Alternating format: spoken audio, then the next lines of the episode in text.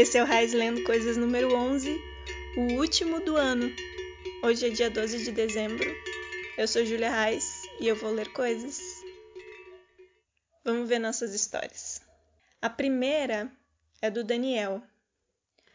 O Daniel diz o seguinte para mim: Também sou poeta e escritor, mas tenho uma grande dificuldade de postar meus trabalhos nas redes sociais. Não sei o que acontece. Demoro horas para fazer uma publicação. Gostaria de ter a coragem de atirar os poemas para o mundo.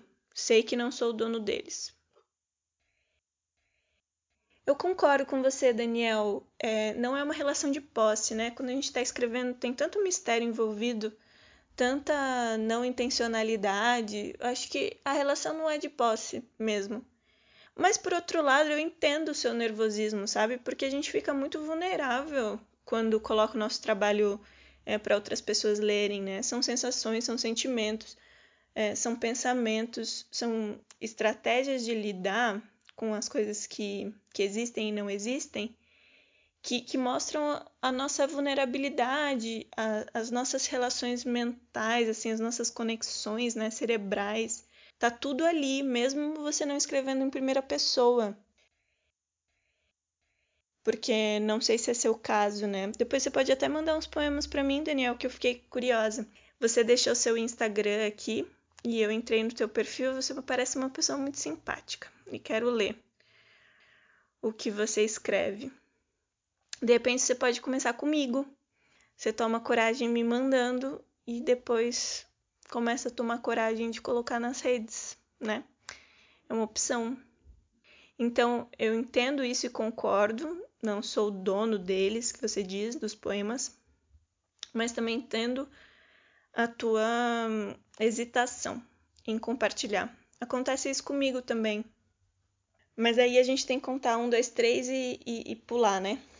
Meio quando a gente ia na piscina, assim, e tava com medo de ir no trampolim, um, dois, três, pula, porque senão você não vai, né? E aí eu lembrei de duas pessoas com a tua história. A primeira é o Álvaro Henrique, que é um poeta mexicano. Eu nunca li nada dele, sabe? Mas eu vi uma entrevista dele curtinha. É, até estava comentando com umas amigas outro dia.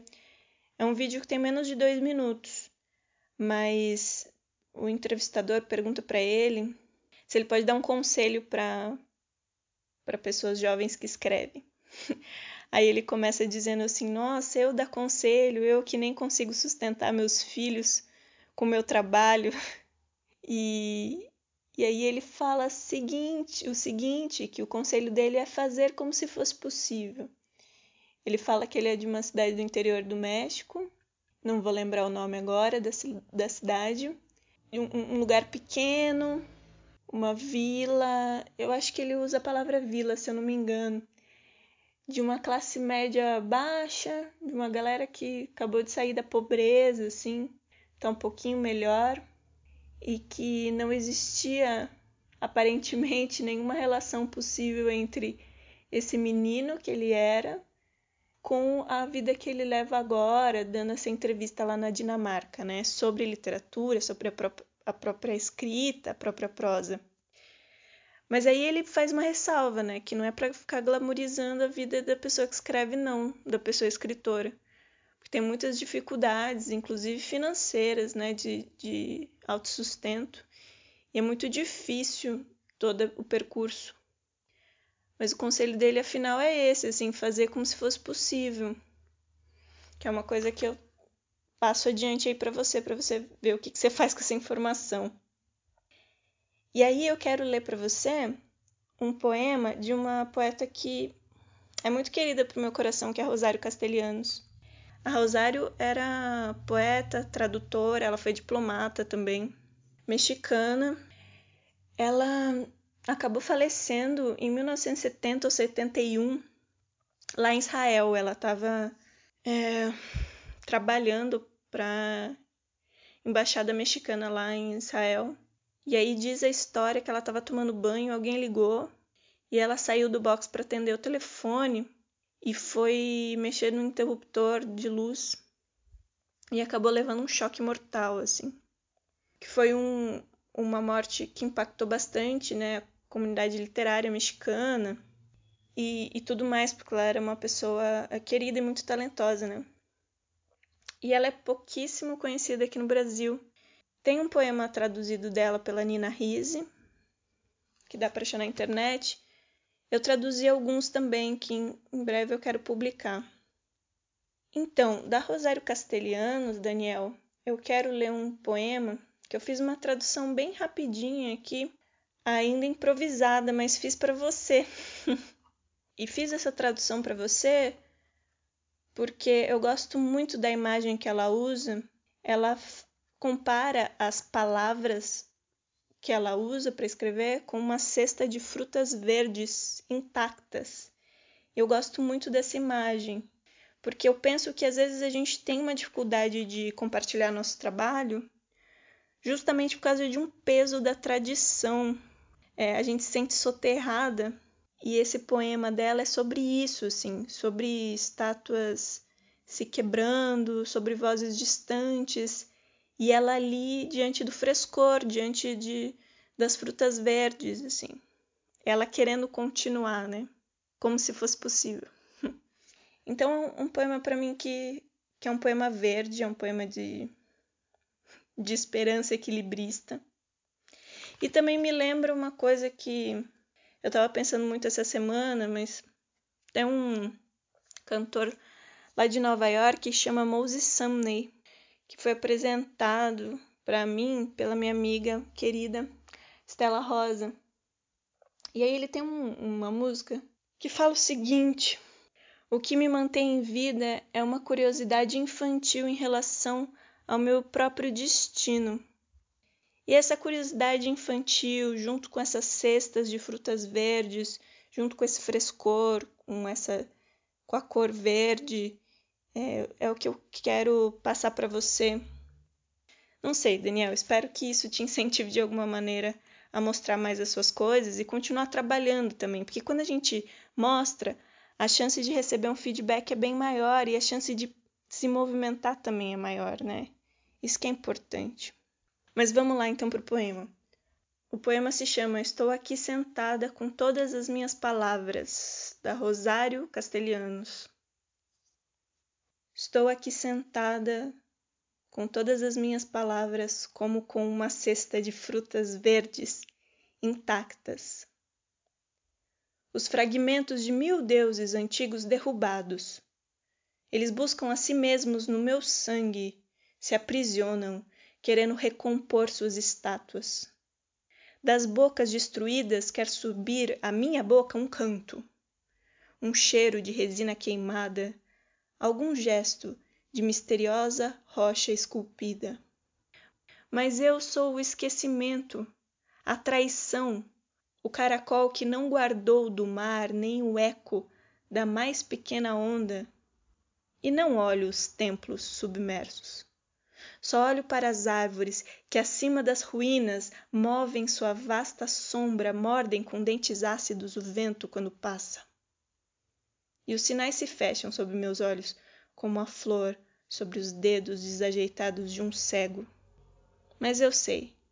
Atrás do meu corpo outro corpo se agacha e ao redor de mim muitas respirações passam furtivamente como animais noturnos na selva.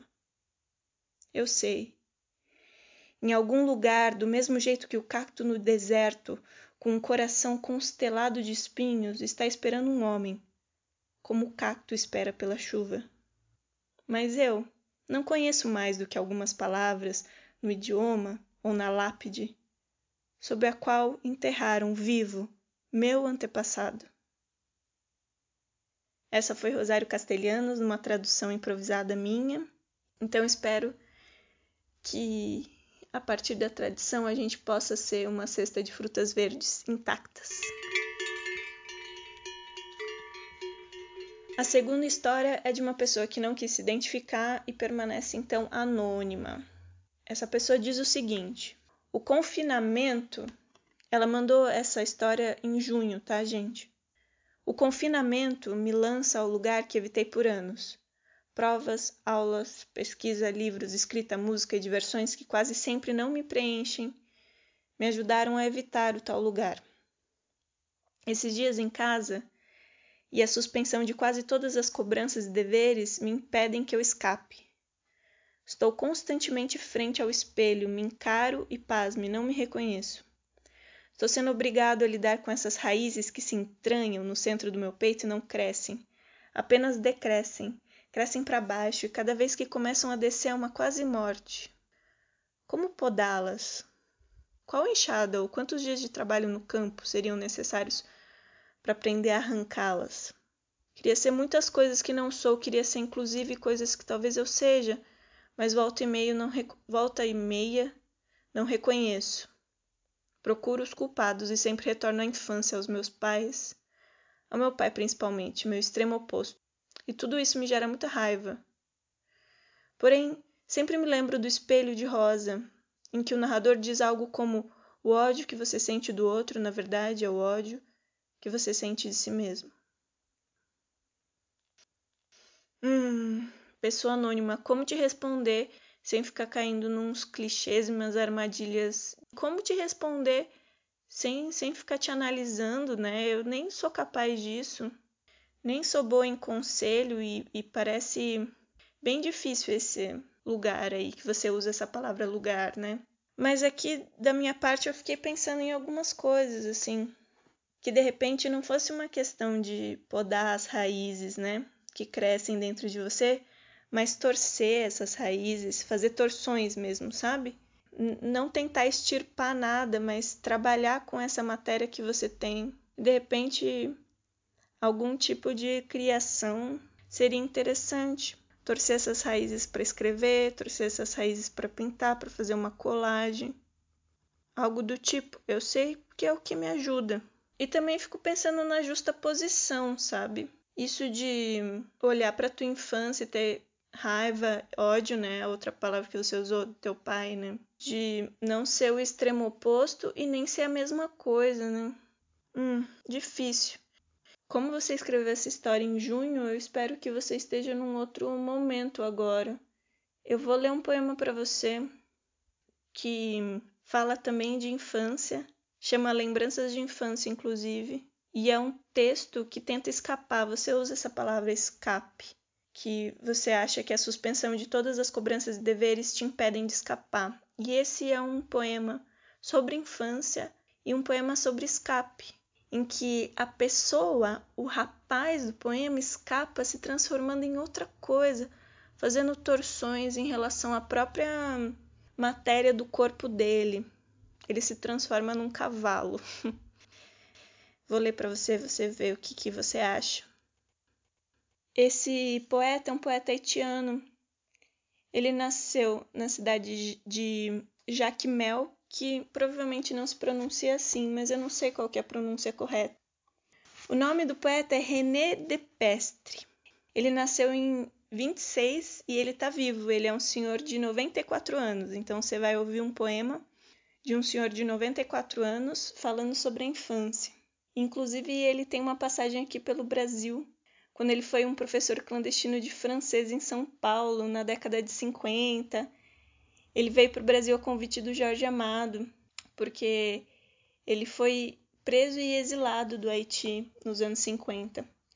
É uma figura muitíssimo interessante para se conhecer mais sobre a biografia dele. Então, o poema se chama Lembranças de Infância.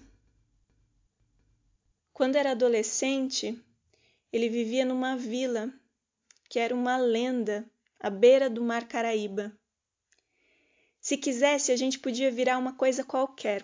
Podia ser uma árvore que caminha e bebe rum, um boi que toca órgão domingo na igreja, um leão que bota chifres nos notários da cidade. Uma noite, quando adolescente, ele virou um cavalo de corrida. Ele atravessava Jaquimel a galope, ele relinchava e convidava o povo a vir saltitar com ele na rua. Mas portas e janelas continuavam fechadas. De repente, uma mocinha saiu de uma casa da Praça de Armas. Era um dos tesouros da vila. Ela estava de camisola e sorria ao adolescente cavalo. Quando ele chegou perto dela, a moça tirou a camisola e saltou em seu dorso. Ele galopou, galopou sem fim, noite adentro, dando várias vezes a volta em Jaquimel. Ele sentia a Adriana toda nua em seu dorso, como o céu noturno sente as estopas ou como a terra sente a grama de manhã. Ele galopou, galopou noite adentro, com a estrela de Jaquimel em seu dorso, com a alegria da vila e toda a dor da vila em seu dorso, com seus medos e suas iras em seu dorso. Ele galopou, galopou, noite adentro com os beijos e todos os sonhos de Jaquimel em seu dorso. De manhãzinha eles foram até o mar, onde se refrescaram longamente e em seguida foram até o rio para tirar o sal do corpo. Mais tarde ele a deixou na casa dela, sob as árvores espantadas da praça. Quando retomou sua forma de rapaz, ele tinha os flancos ensanguentados tinha dores atrozes nos ombros, tinha muita dor no couro cabeludo. Ele ficou de cama quinze dias, vendo-se distanciar sua adolescência com a mais bela moça de sua vida. Esse poema está no livro Estilhaços, Antologia de Poesia Haitiana Contemporânea. Foi organizado pelo Henrique Provinciano Amaral. Eu acho que o Henrique é o tradutor também desse livro.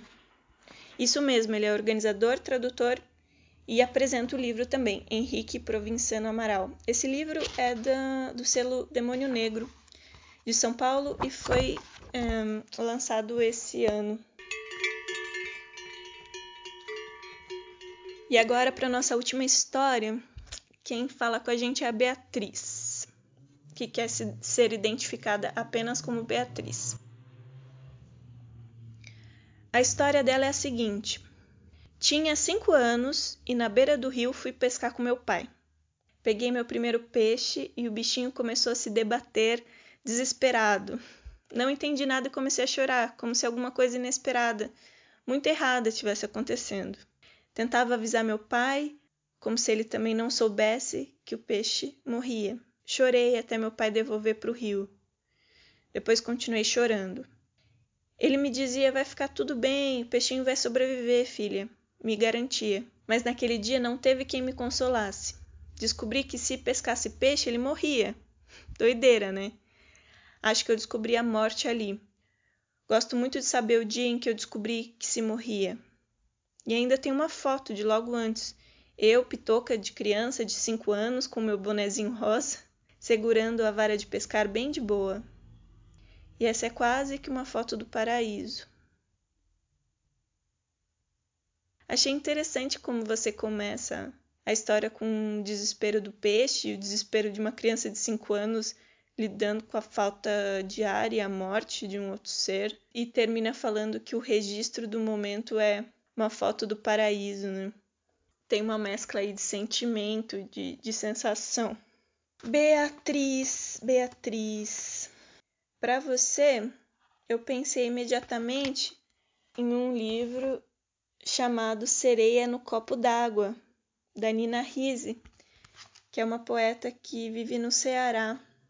A Nina Risse lançou Sereia no Copo d'Água pela editora Jabuticaba o ano passado, 2019. E é um livro bem bonito, viu? Recomendo se você não conhece ir atrás dos poemas da Nise, da Nise. Nossa, por que eu chamei Nina de Nise? Não sei. Mas recomendo você ir atrás dos poemas da Nina e, e desse livro também. Então, pela editora Jabuticaba, que saiu ano passado. Esse poema que eu quero ler para você, Beatriz, está na parte 2 do livro que chama Minha Fantasma. Porque tem alguma coisa de fantasmagórica também. A gente vê uma foto nossa com 5 anos descobrindo a morte, né? É um poema sem título, mas tem uma data. Talvez essa data seja o título, né? Que é 7 do 7. 7 de julho. O poema vai assim, Beatriz. Minha última lembrança tua. Fui ao mar e não me afoguei. Deixei a imagem da gente que joga bola e nada e corre a me levar mais e mais longe. Dentro do mar é coisa linda. Talvez dentro de toda coisa seja coisa linda, como a mulher bicho ensanguentada, minha fantasma, que me põe a chorar e mesmo dentro das gentes mais perturbadas. dentro de você, minha fantasma. Eu dentro de você, como coisa única. Daí veio o vento me trazendo. Não o que e onde me traz o vento e essas paisagens de praia, mas é mesmo uma pena não se afogar. E é isso, Beatriz, para você, um poema aquático que também tem uma torção nesse último verso. É uma pena mesmo não se afogar, não se entregar às águas, né?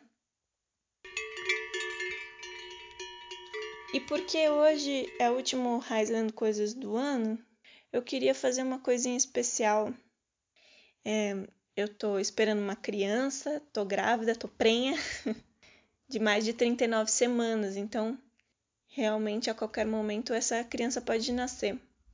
E aí, para minha filha, para nossa filha, eu quero ler dois poemas que eu escrevi há um tempinho atrás, que estão num livro que chama Espuma, um livro meu de poemas, que foi organizado pensando na minha bebê. Então eu vou ler dois poemas para Agnes, que é minha filha, como um registro desse ano. E já como promessa que 2021 tem mais Raiz lendo coisas. Esses dois poemas não têm título. Eles vão assim. Quando você crescer e estiver por aí dirigindo pela estrada um modelo de carro elétrico e ver um pescador com um chapéu de três pontas e bigode, o dedão levantado e um pedaço de miolo de pão no bolso, será que você vai parar? E se parar o carro quase sem querer, o pé atrasado no freio do seu automóvel elétrico, Será que a situação vai ficar menos ou mais tensa quando o pescador disser que ele é poeta e escreve sobre peixes maravilha? Você vai desconfiar dele? Você vai se lembrar de mim? Será que ainda estarei por aqui? Ou você só aprendeu a dirigir depois, que seu cabelo voltou a ser branco, como quando cresceu pela primeira vez na vigésima primeira semana você voltou a ser o que era antes de ser: dirigir, pescar, escrever poemas em saco de pão. As pessoas ainda fazem isso? Sua avó viaja de carona com os pés descalços, penduricalhos de metal costurados frouxos na camisa do pai, ir do sul ao sul sozinha, como uma cigana. Não, como não? Uma cigana de verdade pilotando uma espaçonave, identificando ou não as várias espécies de gente que são os peixe maravilha. Espero que você encontre pelo caminho placas de boas-vindas. E o segundo poema, que também não tem título, vai assim: Ao tratar de plantas e de bebês, você precisa ouvir a sua intuição. É muito sol, nos empurre daqui, você tá me afogando. Nos, você, me, são pronomes que não fazem sentido para as plantas nem para as bebês, mas eu escrevo assim porque não sei fazer diferente. Quando você chegar em casa, vai ver que moramos com um abacateiro. Talvez ele não vá com a sua cara, talvez sim. O abacateiro, ele, tem passado por muitas transformações nos últimos meses. Suas folhas ficaram menores e escurecidas nas bordas, as novas folhas estiolaram, parecendo antenas porque aumentamos a distância entre o vaso e a janela da frente. Agora o abacateiro é um bicho-planta. Talvez desenvolva uma língua grudenta, como uma armadilha de saliva onde grudam mosquinhos de fruta. Um abacate que, quando se abre, mostra uma língua de sapo que diz: Toda mãe sempre faz o melhor para os seus filhos. Eu não sei, minha filha. Não quero falar sobre isso. Esse então foi Highland Coisas número 11, último do ano de 2020. Muitíssimo obrigada por vocês terem ouvido me mandado histórias e, e ficado aqui comigo nesse ano que foi muito intenso. E eu espero que em 2021 vocês continuem me acompanhando e eu continue acompanhando vocês. Então é isso. Espero que vocês tenham um Natal muito gostoso. Eu amo Natal. Com bastante luzinha, bastante comida e com segurança. Então a gente se fala em 2021. Esse é o Reisland Coisas. Eu sou Julia Reis e eu vou continuar lendo coisas.